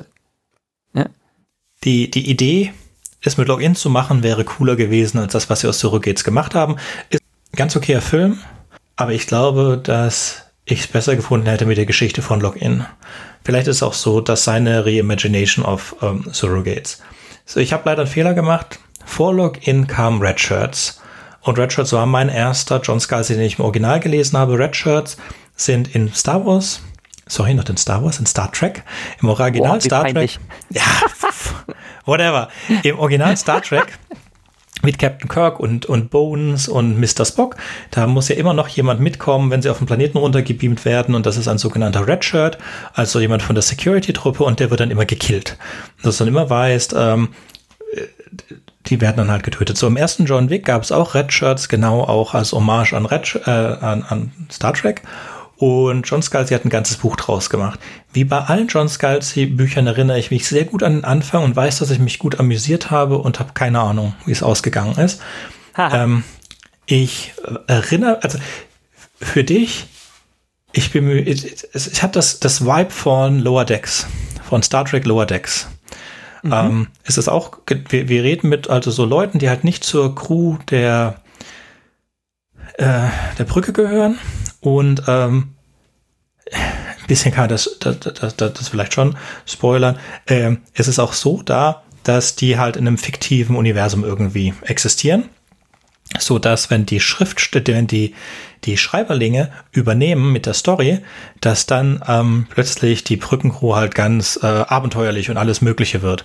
Und dann halt die Überlebenschance dieser Red Shirts ähm, gleich gegen Null sinkt weil die Schriftsteller sich nicht wirklich um diese Redshirts kümmern, sondern die brauchen halt auch immer Leute, die sterben und die Brückencrew muss halt überleben. Irgendwas in der Art war das und wie sich das aufgelöst hat, weiß ich nicht mehr. Aber fand ich nett. Dann kam äh, Collapsing Empire, das ist der erste Teil von äh, The Independency. Das sind drei Bücher, The Collapsing Empire, The, Con äh, The Consuming Fire and The Last Emperox. Und die fand ich sehr gut den dritten Teil kenne ich noch nicht. Ich habe jetzt gerade abgeschlossen Ich habe die auf Deutsch gehört. Äh, Kollaps heißt der erste auf Deutsch, der zweite heißt Verrat und der dritte wird Schicksal heißen, wo ich ehrlich sagen muss, dass es ein bisschen besser ist als die Originaltitel, denn wenn ich jetzt schon weiß, dass der dritte Teil The Last Emperox heißt, dann ist das ja, also tut mir leid, ist das ja schon Spoiler. Ne? Der, der Titel ist ein Spoiler, ne? ist ja blöd. Ne? Collapsing Empire ist klar, ne? es geht halt um den Zusammenbruch dieser Ströme, ähm, kannst du gerne was zu erzählen. Ne? Consuming Fire finde ich einen unpassenden Titel, ne? ähm, aber The Last Emperox, ja, äh, gut, bin ich mal gespannt. Also den gibt's halt wohl noch nicht auf Deutsch. Ähm, der zweite ist jetzt gerade auf Deutsch übersetzt worden. Ich denke, ich werde mir den dritten dann auch noch auf Deutsch geben. Ähm, aber erzähl du erstmal was darüber. Ja, wir sind in einer, wir sind in einer Zukunftswelt, in der die Menschheit, es gibt die Erde nicht, äh, ist es auch nicht ganz klar, was mit der Erde passiert ist, zumindest nicht im ersten Buch. Und seit tausend Jahren ungefähr herrscht die Familie Wu auf einer Space Station. Und diese, diese, diese Planeten, beziehungsweise meistens sind es Raumstationen und unbewohnbare Planeten, sind verbunden über die Ströme. Das ist sowas wie ein Hyperspace-Kanal. Und es, sie haben, also es gibt nur in dieser Interdependency nur einen einzigen bewohnbaren Planeten und der wird gleich durch den Zusammenbruch der Ströme als erstes abgeschnitten im ersten Buch. Und es ist eigentlich schon im ersten Buch klar, dass sie die letzte Imperatorin ist, die neue Imperatorin Wu, weil ihr Vater ihr erklärt, dass die Ströme, die das Imperium zusammenhalten, versiegen werden. Und dann kommen ein Haufen interessante Leute, äh, Dinge raus und ähm, es gibt äh, schöne und interessante Wendungen und wie bei allen John Scalzi Büchern, man hat nie wirklich das Gefühl, dass irgendjemand in Gefahr ist. Man hat nie wirklich das Gefühl, dass es um irgendetwas Großartiges geht. Und das kann man als, ähm, ist ähnlich wie in Bobbyverse für mich, ehrlich gesagt. Um, das kann man als negativ sehen, aber ich fand es ehrlich gesagt äh, erfrischend. Ich liebe äh, sehr philosophisch geprägte Bücher, aber davon kann man sich auch nicht immer was reintun. Manchmal möchtest du auch einfach nur das Gehirn ausschalten und dich berieseln lassen von Leuten, denen, die, die nicht wirklich in Gefahr sind und die coole Sachen machen. Und was das angeht, ist das, ist, äh, das Imperium der Ströme, genau wie Old Man's War, fantastisch. Weil ich finde, Imperium der Ströme, weil es kürzer ist und äh, von der Story her eine zusammenhängende Story erzählt besser als Old Man's War, wobei ich bei Old Man's War das erste Buch als eigenständiges Buch für das beste Buch halte, das John Scalzi geschrieben hat, sein Erstling. Ja, ich, Mhm. Also wenn das das beste Buch sein soll ever, dann müsste ich ja gar nichts anderes von Scalzi mehr lesen, denn öh, also ich fand dann schon in der Depend in, ja, Interdependency. in der Interdependency, meine Güte, ähm, also die Interdependenz halt, ähm, fand ich tatsächlich besser. Also ich fand es einfach vom Unterhaltungswert fand ich es besser als Old Man's War. Gut, dass das dein Problem ist und auch mein Problem, wir haben beide Old Man's War in Deutsch gelesen bzw. gehört. Und Interdependency habe ich, äh, ich glaube, ich habe den ersten Teil von Interdependency auch, ja, in Deutsch, klar. Und dann die beiden anderen, weil es sie gar nicht gibt, in Englisch. Und der Wortwitz mhm. ist fantastisch äh, im Englischen. Jetzt kann ich natürlich nur mir vorstellen, dass der Wortwitz genauso Hammer ist in Old Man's War. Ich weiß es nicht. Er hat so viele andere Sachen. Also ich werde ich werd alles jetzt ähm, die nächsten, das nächste Jahr oder so durchmachen. Natürlich, wie gesagt, man kann die nicht immer hintereinander hören. Aber er hat also so viele coole Ideen. Es gibt auch zwei weitere Bücher, zu denen wir kommen. Aber vielleicht machen wir das als erstes, wo wir ganz generell darüber reden. The Kaiju Preservation Society. Kaiju ist das japanische Wort für Monster. Das sollte den meisten Leuten bekannt sein. Wir befinden uns kurz nach der Covid-Pandemie und unsere Hauptfigur hat ähm, ihre Arbeitsstelle verloren und lässt sich anheuern ähm, bei einem Nature also bei, bei einem Nationalpark. Und es stellt sich relativ schnell raus, dass dieser Nationalpark sich in einer anderen Dimension befindet und dass die Lebewesen in dieser Nationalpark sind Monster. Ich habe es nicht gelesen oder gehört. Die, ähm, die, äh, die Reviews sind alle positiv und hat gerade eben vor zwei Monaten den Lokus bekommen. Also, das steht auf jeden Fall auf meiner, auf meiner Leseliste für die nächsten paar Monate. Aber viel interessanter noch, es kommt Ende September ein neues Buch raus. Das heißt Starter Villain. Und Berenice liest uns mal kurz den Klappentext vor, was das einzige ist, was es gibt. Inheriting your uncle's supervillain business is more complicated than you might think, particularly when you discover who's running the place. Charlie's life is going nowhere fast.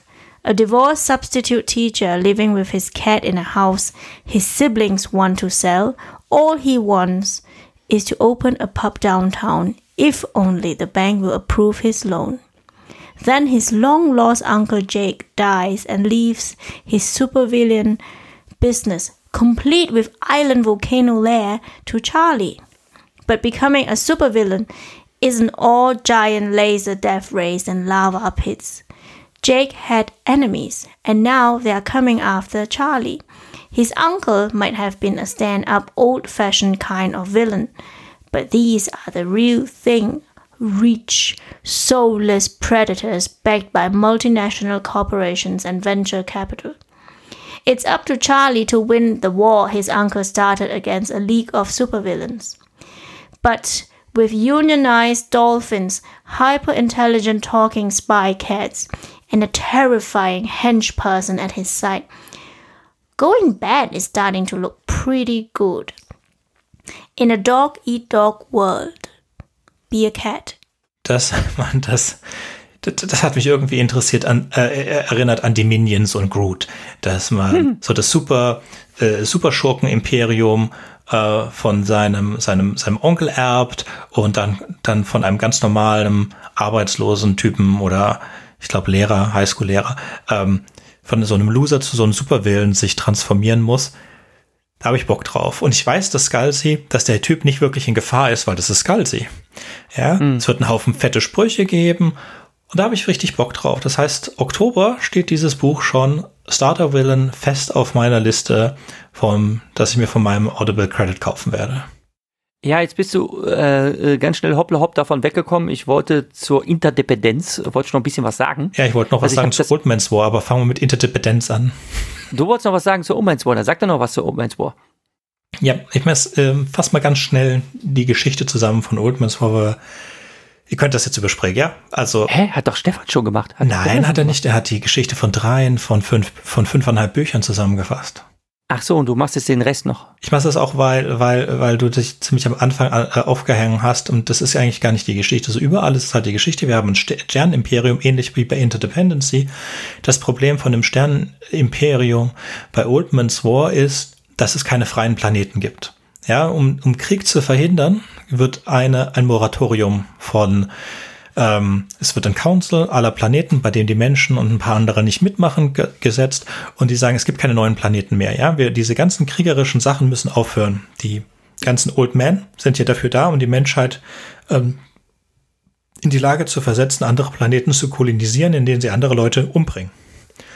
Und ähm, unsere Hauptfigur ist auch sehr nach seinem, seinem Kriegsdienst und nach der Hälfte seines Kriegsdienstes extrem desillusioniert, was das für einen Sinn macht, was er da macht, weil entweder sind die Menschen komplett unterlegen oder es ist ein komplett überlegen, aber es fühlt sich absolut nicht fair an. Und was dann diese äh, Organisation gemacht hat, ist, sie sagt, okay, jedes Volk gibt ein Schlachtschiff zu unserer Flotte und wenn immer wir jemanden feststellen, der versucht, neuen Planeten zu kolonisieren, dann äh, schicken wir die ganze Flotte hin und löschen die aus.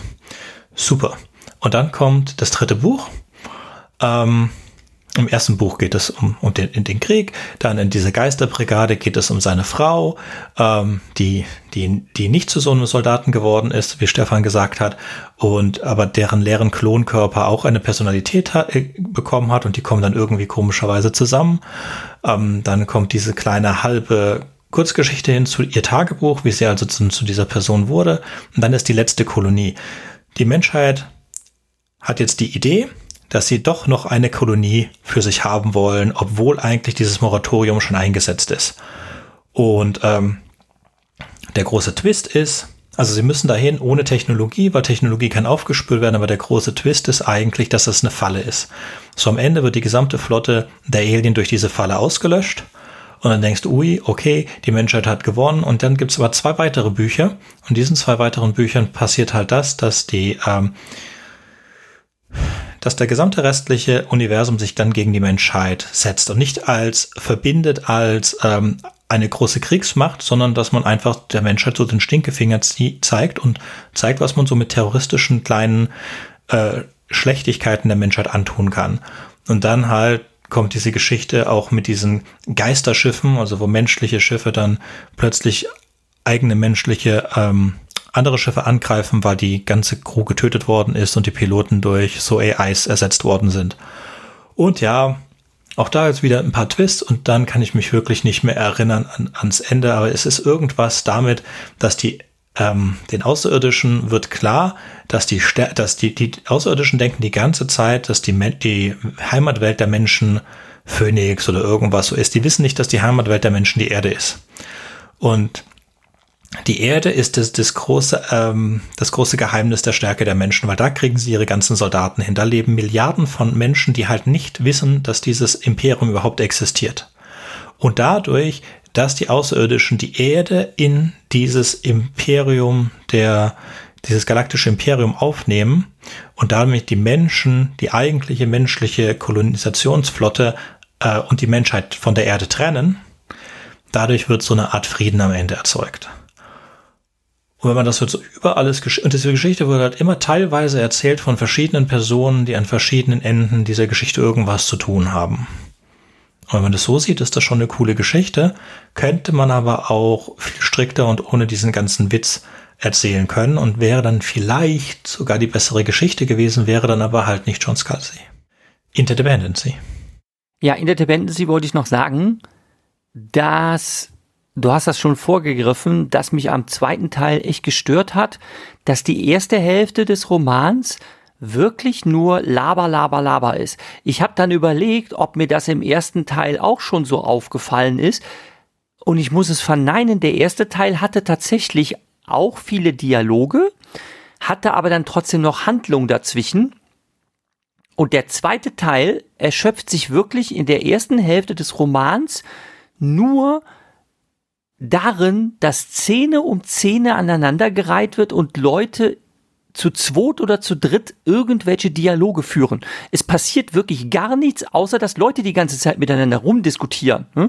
Und das, boah, das wird mir dann irgendwann zu viel, aber dann dann in der Mitte des Romans passiert dann endlich mal was, weil ein neuer Strom aufgetaucht ist und der einen Zugang gewährt zu einer seit 800 Jahren nicht mehr zugänglichen äh, Welt. Mhm. Und da macht sich dann halt eine, äh, ein Forschertrupp auf den Weg dahin und dann, das halt dann eine schöne Überraschung, leben da tatsächlich noch Leute, die sich aber in 800 Jahren so krass verändert haben. Das hat so ein bisschen was an Anklängen von ähm, The Expanse, hm, wo es ja auch darum geht, dass die ähm, Menschheit halt den Weltraum erobert hat und die Belter, die halt sehr weit draußen leben, ähm, äh, in ständiger Schwerelosigkeit sich einfach körperlich stark verändert haben und äh, man denen auch auf den ersten Blick ansieht, dass sie zwar menschlichen Ursprungs sind, aber überhaupt nicht mehr lebensfähig sind auf einem ähm, ja auf einer äh, Welt, die Gravitation wirklich hat. Und äh, da ist das halt auch so ähnlich. Also sie äh, stoßen dann auf äh, physiologisch sehr stark veränderte Menschen ähm, und äh, stoßen dann auch auf das Problem, puh, ne, die äh, krebsen jetzt wirklich mit den allerletzten technischen Überbleibseln äh, rum, die sie jetzt irgendwie am Leben erhalten. Und die stehen jetzt wirklich so ganz kurz vor dem absoluten Exitus. Ähm, und dann kommt eben dieses rettende Forschungsschiff. Und ähm, wie können die jetzt im Rahmen der Möglichkeiten versuchen, noch deren Dasein zu verlängern? Denn sie können sie einfach nicht mitnehmen, ähm, denn ähm, sie würden gar nicht überlebensfähig sein auf irgendeiner Welt, selbst mit künstlicher Schwerkraft, weil sie keine Schwerkraft mehr gewohnt sind. Ähm, und das fand ich dann das fand ich dann wieder interessant, weil da halt ein bisschen was passiert ist. Ähm, da gibt es am Ende des Romans ja, weiß ich jetzt gar nicht, ob man das so großartig als Twist bezeichnen kann. Ja, es ist okay als Abschluss. Hm? Aber ich finde einfach, man hätte so große Teile des Gelabers der ersten Hälfte des Romans hätte man eigentlich komplett weglassen können, weil es eigentlich der Handlung nichts hinzugefügt hat. Es war alles nur ein Nachbeben der Ereignisse des ersten Teils, wo wirklich die ganze Zeit darüber diskutiert und gelabert wurde, was denn im ersten Roman alles passiert ist und was das jetzt für Folgen hätte. Ähm, puh, und das hat sich wirklich halt bis zur Mitte des Romans gezogen, dass mir, oh, ja, ja, ne? wenn es so weitergeht, habe ich keine Lust mehr. Deshalb, ich werde mir den dritten Teil wahrscheinlich noch geben, wahrscheinlich aber auf Deutsch, auch wenn du sagst, dass da der Wortwitz auf der Strecke bleibt. Ich finde es sehr anstrengend, dass es so viele Figuren gibt und so viele Namen, dass wenn du das nicht wirklich am Stück dir reinziehst, und das habe ich jetzt beim zweiten Teil das Problem leider gehabt, weil mir das Gelaber und Gelaber und Gelaber halt auf Dauer zu viel wurde, ähm, habe ich dann immer mal so ein paar Tage ausgesetzt Und dann wieder reinzukommen mit den vielen Figuren, das war echt anstrengend. Äh, Es ist schwierig, den Überblick zu behalten, wenn man das nicht in einem Zug sich reinzieht.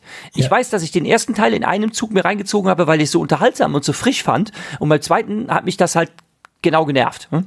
Ha, aber ich werde jetzt das Ding noch zum Abschluss bringen, aber wahrscheinlich auf Deutsch, weil ich sonst den Überblick verlieren würde. Leider ist es so. Beim, bei The Interdependency gibt es auch eine übergesetzte Story.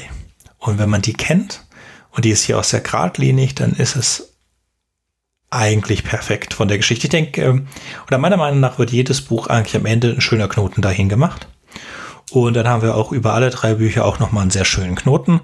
Ähm, Interdependency, wie gesagt, ist die Interdependency, das heißt, dass man alles gegenseitig voneinander abhängig ist. Und da man auf keinem Planeten der Interdependency leben kann, außer von diesem einen, der gleich am Anfang abgeschnitten wird, haben jeder dieser Planeten ist ein äh, Monopol auf bestimmte Dinge von bestimmten Häusern, die das sich haben zementieren lassen. Und das mächtigste Haus ist das Haus Wu, das auch den Imperator stellt und Sicherheit und Schiffsbau unter sich hat. Und das Haus Lagos zum Beispiel, ähm, die sind ähm, kontrollieren Zitrusfrüchte. Das heißt, sie haben sichergestellt, dass in allen Zitrusfrüchten so ein Terminator-Gen drin ist. Und ähm, wenn du Zitrusfrüchte haben willst, kriegst du das von denen und halt gar nicht anders. Und ja, wenn was passieren würde, dann wäre es halt weg. Also die Idee ist, die Menschheit zusammenzuhalten, weil alle Planeten alleine oder alle Stationen alleine nicht überlebensfähig wären und nur als Interdependency sind sie überlebensfähig und die Erde und so weiter gibt's halt nicht. Dann jetzt ab jetzt Spoiler. Denn der, der, der, der große Grund dafür ist, dass man sich von der Menschheit abgesetzt hat. Man hat also ähm, den Strom, der zu den, zu den anderen Planeten führte, die zur Erde gehören, den hat man kollabieren lassen. Und das Nachwehen von diesem, dieser, äh, diesem Kollaps, der zerstört auch die Ströme dann tausend Jahre später. Aber das war den Leuten halt vor tausend Jahren egal. Die wussten das, aber wie gesagt, es war ihnen wurscht.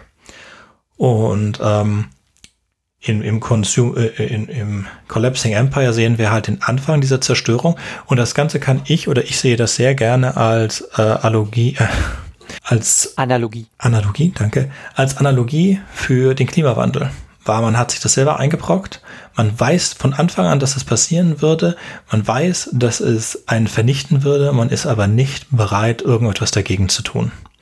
Und anstatt es wahrhaben zu wollen, was einem im ersten Teil halt bewiesen wurde, dadurch, dass dieser Strom zu diesem einzigen Welt zusammengebrochen ist, anstatt das kümmert sich man sich im Consuming Fire nur darum, wie man da rauskommt mit der augenblicklichen Struktur. Also wie die mächtigen Leute mächtig bleiben und die anderen können halt gerne sterben. Und das wird dann am Ende durch dieses Consuming Fire äh, aufgelöst, indem wirklich ein Haufen der mächtigen Leute dann einfach weggesperrt werden. Und im letzten Teil halt haben wir diesen ganzen Nicht, Struggle. nicht spoilern, nicht spoilern. Den letzten Teil möchte ich dann noch, möchte ich dann noch äh, mir reinziehen. Sei so lieb und verrat mir das jetzt nicht. sagen wir so, es gibt eine Lösung und die Lösung bedeutet halt auch jetzt im Rahmen von John Scalzis Möglichkeiten, wie gesagt, das ist ein viel gut Autor meiner Meinung nach, dass es, dass es doch ein gewisses, gewisses Drama gibt. Sagen wir es so. Also mir hat es sehr Okay, gut okay. gefallen als drei Bücher. Ich finde es auch als Beispiel für Klimawandel und so und für wie sich eine Gesellschaft halt weigert, auch angesichts ihrer eigenen Zerstörung, sehr schön.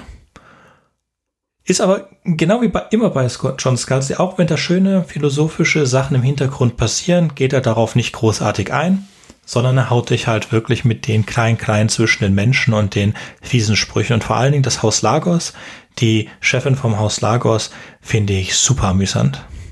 Wenn immer die irgendwas reden hat, ähm, ist einfach nur, einfach nur toll. Ja, also er ist halt zum Teil auch ganz schön derb. hm? Also, hm, okay, ja, er, er traut sich, ja, er traut sich das, nein, er traut sich das, ja, auf Deutsch merkt man das ja auch. Also er traut sich das halt, hm, das äh, so zu schreiben. Hm? Äh, eigentlich erstaunlich für das Brüder Amerika, aber naja, äh, ist ja, ist ja nur eine erfundene Geschichte. Hm? Wäre halt unverfilmbar, aber Ja, ja, ja, äh, wa- wa- weil- erzählen, kann man das, ne? weil es halt sich primär darum handelt, dass Leute in einem Raum sind und sich gegenseitig anschreien. Aber das, das ist halt sehr schön.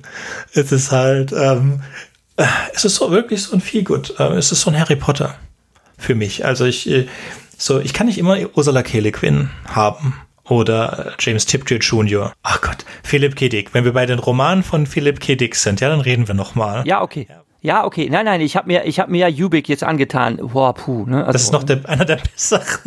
Es wird viel, viel, viel dramatisch. Richtig schlimm, richtig schlimm war ja Man in the High Castle. Ich hab's, ich hab es versucht, aber ich konnte es ging nicht. Ich kann es Wallis nicht lesen, ist ne? richtig schlimm, weil es gar kein Roman ist, sondern sein Tagebuch. Wallis Ah, ist ja. hart. Aber der Rest ist, der Rest ist auch nicht einfach zu lesen. Es verblüfft mich ja immer wieder, es verblüfft mich ja immer wieder, wie Sachen, die so furchtbar geschrieben sind, ne, dann auch tatsächlich Ideengeber für unfassbar coole Verfilmungen geworden sind, wo ich mir dann denke, was für Brainwork wurde da reingesteckt, um aus so verschwurbelten Erzählungen ähm, dann sowas Cooles zu machen, zumal das auch dann gar nicht da drin steht. Also das Ganze, was dazu designt wurde, wo keinerlei Beschreibungen von enthalten sind und dann, dass der ganze Schrott rausgeschmissen und durch cooles Zeug ersetzt wurde. ne, Das ist zum Teil so verblüffend, ne, dass eine richtig coole Kerne, die übrig geblieben ist und alles andere ist neu. ne, ähm, Und dann Okay. auch noch gut. Das ist erstaunlich. Aber okay, wir kommen davon weg. Ja, äh, welchen, welchen von Scalzis Werken würdest du denn gerne verfilmt sehen? Welches? Nicht welchen. Ich denke, der einzige, der Sinn hat, verfilmt zu werden, von denen, die ich kenne, ist Old Man's War. Alles andere, äh, wie gesagt, The Collapsing Empire, vielleicht ein Film aus allem dreien, aber dann verliert es das meiste von dem Charme, weil der Charme besteht ja wirklich an diesen Charakteren und wie sie sich gegenseitig so angehen.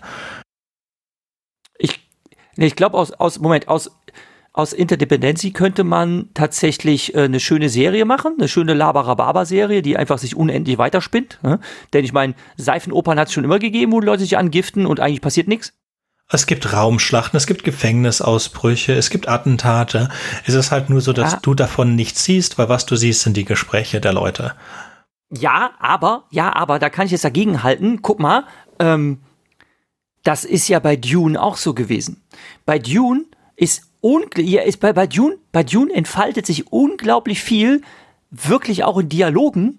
Und dann, ne, dann hat der Dennis so einen unfassbar coolen Film draus gemacht. Ne? Ja, da müssen wir auch leider sagen, der zweite Teil ist verschoben worden und wir müssen deswegen unsere Folge auch sechs Monate verschieben, in der wir das besprechen wollten.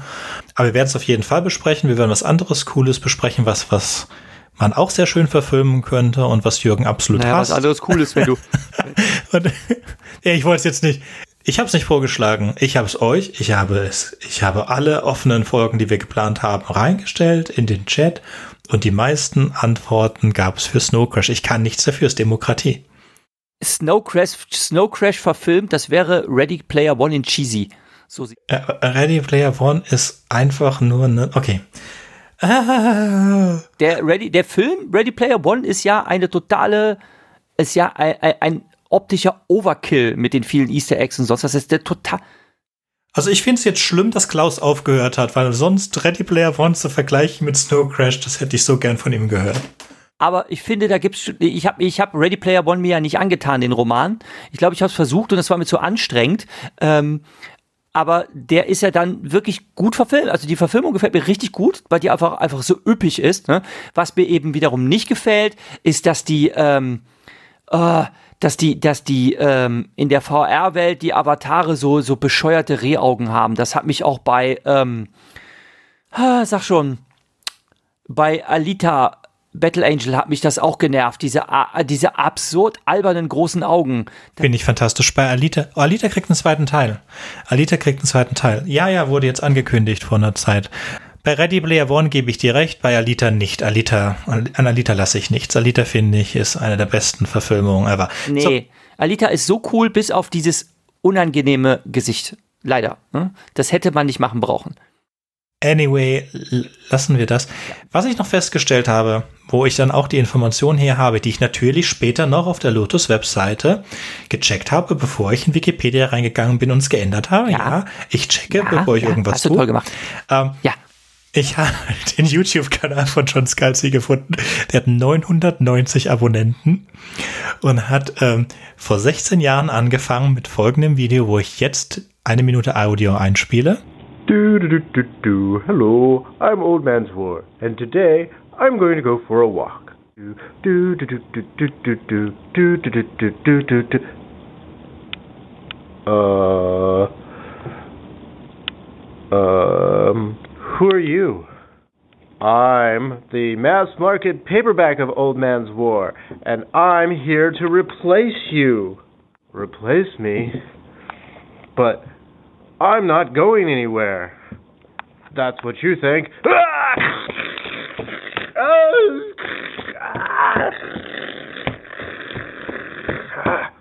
Und dann, vor zwei Monaten, kam dieses Video.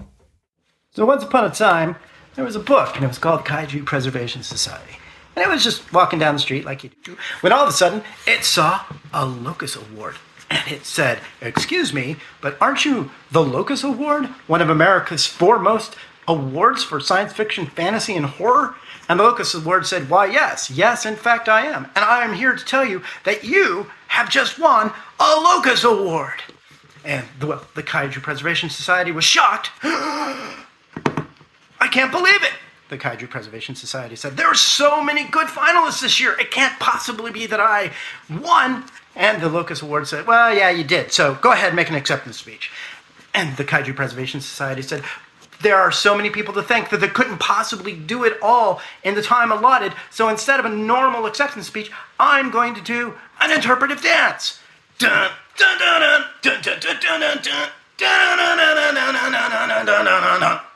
Thank you. Und wenn man das so hört, muss ich schon sagen, dass der Mann sich über 16 Jahre unheimlich treu geblieben ist. Und Jürgen muss sich das jetzt leider selber anhören, weil er es nicht versteht sonst. Ja, ich habe das eine Video jetzt nicht, ähm, äh, habe bis zur Vorbereitung dieses Podcasts nicht gehört, aber das andere lustige, dieses Danksagungsvideo, das ist halt schon lustig. Das habe ich noch angeschaut. Ja, das dasselbe hat er zu Old. Man's War gemacht vor 16 Jahren. Ui, genau Ja. das gleiche. Nein, nicht genau das gleiche, aber auch das Buch läuft so rum. Also- Und ich bin das, das alte Old Man's War Buch. Ich bin das Massenpaperback. Nee. Und dann verschlägt das eine Buch das andere. Es ist so Hammer. Und dann 16 Jahre später das Lotus-Video. Es ist so Finde ich toll. Ja gut, okay, wenn er so macht, das ist sehr toll. Ja, dann kommt das beides in die Shownotes. Ich habe nur das, ich habe nur das jüngste, das gerade mal zwei Mo- Monate alte Video gesehen. Wenn du das andere jetzt auch noch gefunden hast, okay, schön. Ja, coole Sache. Da gibt's wieder was zu entdecken für die Shownotes. Das freut mich ja immer, wenn ich, ähm, wenn ich so Running Gag mäßig auf unsere gut gepflegten Shownotes verweise ähm, für die Nachlese Ja. unseres äh, immer super vorbereiteten und auch knallhart recherchierten Podcasts. Ich muss sagen, Mhm. ich habe selten so gelacht bei der Vorbereitung auf eine Folge. Und ich hatte selten so, ich hatte eigentlich nicht vor, nochmal was von John Scalzi. Ich mochte ihn, ja, ich mochte alle Bücher, die ich von hatte, hatte aber nicht so den, den Druck, auch so wie Jürgen, dass ich nochmal was brauche von ihm. Aber jetzt, nachdem ich gesehen habe, was er noch so, Fascination, Login, Kaiju Preservation Society und Starterwillen, vor allen Dingen Starterwillen, ich habe unheimlich Bock, jetzt da die nächsten sechs Monate das ein oder andere. Okay, dann würde ich mit Login anfangen, denn ich bin mir ziemlich sicher, wenn du Login äh, äh, den einen hast, dann denkst du so, ja, brauche ich jetzt nicht noch mehr. Dann würde ich mit dem anfangen. Ich fange mit Starterwillen an, weil das jetzt gerade rauskommt, da habe ich den meisten Bock. Und ich denke dann Okay. Fascination, weil, ähm, wie gesagt, ich kenne äh, The Word for World is Forest schon und mich interessiert halt, bevor ich Little Fuzzy, das Buch von 62, das Nugo gewonnen hat, äh, das habe ich mir auf die Liste genommen. Das gibt's bei the way auf, auf, auf YouTube, aber ich werde es mir auf Amazon, äh, nicht auf Amazon, auf Audible dann holen, ja, warum auch nicht. Aber hat keinen Druck. Weißt du, wenn ich, wenn wir in zwei Jahren das mal besprechen, die drei Bücher, also falls die doch so ähnlich sind vom Aufbau, dann denke ich, habe ich Bock drauf.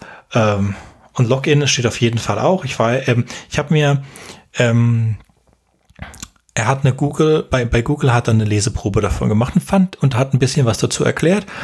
Oh, hat mich doch interessiert. Ja, wenn man, wenn man da so reingeht und weiß, dass das sowas in der Art ist wie Surrogates und so, ich denke, das wird cool. Ja, da, ja, wir, wir sehen's. Ja, ich, ich, ich kenne dich ja, dass das nicht so ganz deins ist, aber für mich so zu zwischendrin ist halt ähnlich wie achtsam Morden für dich. Weißt du, und das ist was, wo ich's höre und denk, äh, nee. Also könnte schon ganz cool sein, aber nee. Okay, interessanter Vergleich. Äh, damit äh, verblüfft mich. Aber äh, Achtsam Morden ist halt schon lustig, aber den, den, die Fortsetzung habe ich mir auch nicht mehr angetan, weil die richtig, also das Audiobook soll voll schlecht sein. Es wird richtig verrissen. Und Okay, gut. Dann ist es kein gutes Beispiel. Ich wollte nur meinen, weißt du, du hörst ein Narrativ und Leute sagen dir, denen du vertraust, du in dem Fall, das ist gut. Und ich denke, ja, ich hätte Lust auf was Witziges und auf was Leichtes, aber dann lese ich halt die, na, und dann sage ich, äh, dann lieber nicht. Und ich habe jetzt mit diesen ganzen Sachen von Login und, und, und Red Shirts und so weiter und denke, ja, jetzt kann ich so die, die Qualität mittlerweile nach so, was sind's, acht, neun Büchern von, von Scalzi so einschätzen und denke, ja, vor allen Dingen jetzt in Englisch und Deutsch. In Englisch ist es halt nochmal ein, Kicken besser als in, in Deutsch. Klar, weil das halt das Original ist. Und so Kaiju, Preservation Society äh, zieht mich jetzt nicht so super an, aber Super äh, Starter Willen und Fuzzy Nation und Login und dann, wenn man eh schon dabei ist, kann ich auch The Kaiju Preservation Society dazu hinzufügen. Die haben so alle 4,5 von 5 Sternen so im Durchschnitt überall. Ähm, man kann aber ganz eindeutig sehen, dass ähm, bei Audible kannst du ja danach gehen, wie die wie viele Leute die Sternbewertung gemacht haben. Ja, auch sehr berühmte Sachen haben teilweise nur zweistellige Sternebewertungen. Und dann halt Old Man's War hat 300 und das ist schon hart. Ja, aber egal, also hart positiv. So, beim nächsten Mal, was sprechen wir beim nächsten Mal drüber? Ich glaube, machen wir zu Unrecht vergessen? Oder machen wir, ja, wir machen zu Unrecht vergessen. Jetzt kommt zunächst mal, beim nächsten Mal wieder eine Folge von Zu Unrecht vergessen. Ja, hey. Genau. Ihr hättet nicht gedacht, dass wir eine Serie draus machen, oder? Wir machen eine Serie draus. Okay, dann bis zum nächsten Mal. Auf Wiederhören. Jo. Tschüss. Jo. Ciao. Vielen Dank für eure Aufmerksamkeit. Wartet, ich habe noch was vergessen. Wenn euch unser Podcast gefällt und ihr vielleicht sogar mitmachen möchtet, würden wir uns über Nachrichten von euch freuen.